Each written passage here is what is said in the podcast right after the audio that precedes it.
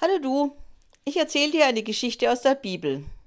Ich bin Tobias, der Sohn vom blinden Tobit aus Ninive. Ich habe einen großen Auftrag von meinem Vater bekommen. Ich soll mich auf den Weg nach Medien machen und zu meinem Verwandten Gabael gehen. Der Weg ist weit und in der heutigen Zeit ist er auch gefährlich. Bei Gabael soll ich das Geld, das mein Vater vor Jahren bei ihm hinterlegt hat, abholen. Ich kenne den Gabael nicht. Er kennt mich auch nicht. Ich bin gespannt, ob das klappt. Klar, mein Vater hat eine halbe Urkunde über das Gelb. Gabriel hat die andere halbe Urkunde. Die Urkunde nehme ich natürlich mit. Daran kann er dann erkennen, dass ich von Tobit geschickt bin. Nun muss ich mir einen Reisebegleiter suchen. Wie macht man denn sowas? Ich gehe also zum Marktplatz, ich schaue mich bei den Herbergen um, ich denke, man erkennt einen Reisebegleiter wohl an seinen festen Schuhen, an seinem robusten Mantel, an einem ordentlichen Wasserschlauch und einer wetterfesten Gepäcktasche.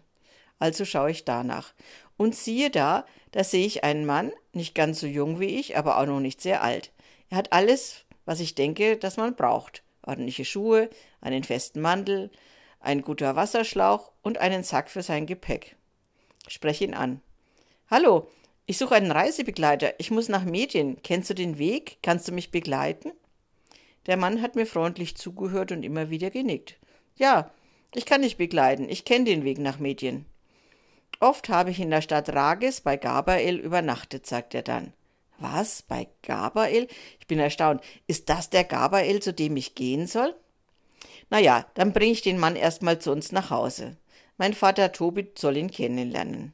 Der Mann, er heißt Raphael, und mein Vater werden sich handelseinig. Raphael begleitet mich zu Gabriel und bringt mich auch wieder zurück. Er kennt wirklich unseren Verwandten Gabriel. Und irgendwie ist er wohl auch verwandt mit ihm. Raphael verspricht meinem Vater, dass ein guter Engel mich begleiten wird und verabschiedet sich dann mit Friede sei mit dir. So machen wir uns auf den Weg. Meine Sachen waren gleich gepackt etwas Proviant, ein Wasserschlauch, ein Gewand zum Wechseln und ordentliche Schuhe an die Füße. Wir gingen aus der Stadt hinaus und wanderten durch die Landschaft. Ein kleiner Hund schloss sich uns an. Wir wurden ihn nicht wieder los. Er blieb an unserer Seite. Wir gingen und gingen bis an den großen Fluss Tigris.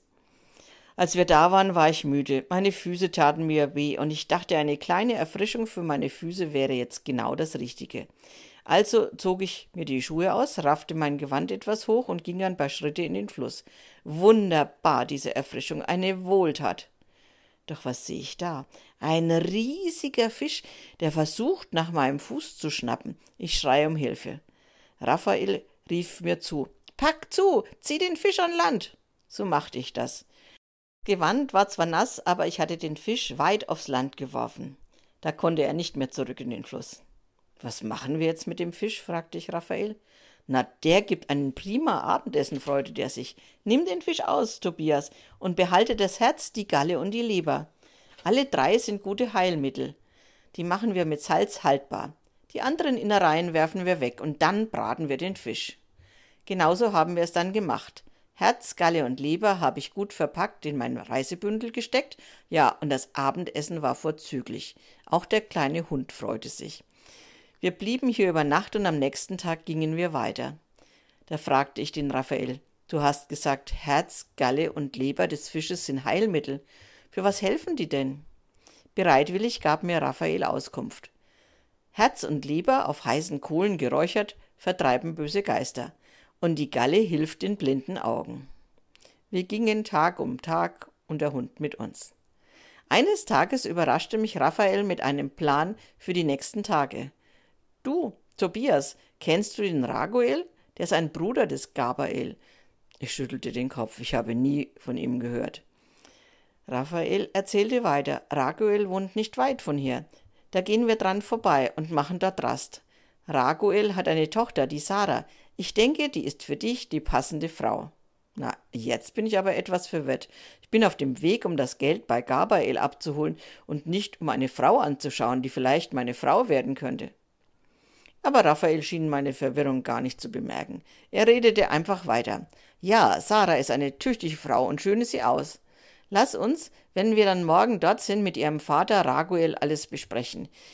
Verlobt euch und dann auf dem Rückweg von Gabael nehmen wir sie mit zu dir nach Hause. Was für ein Plan. Was wird mein Vater sagen, wenn ich mit einer Frau heimkomme? Doch Raphael tut so, als wäre das alles gar nicht anders als so möglich. Alles immer seinem Plan nach. Ich bin nicht so überzeugt. Also frage ich den Raphael nach Sarah aus, und was ich dann höre, macht mich nicht sicherer in meiner Entscheidung. Raphael erzählt mir, ja, Sarah ist arm dran. Schon sieben Männer sind in der Hochzeitsnacht mit ihr gestorben. Bei ihr wohnt ein böser Geist, doch das soll jetzt anders werden. Soll ich, Tobias, der achte tote Mann von Sarah werden? fragte ich Raphael. Nein, nein, erinnerst du dich denn nicht an Herz und Leber? Da fiel es mir wieder ein.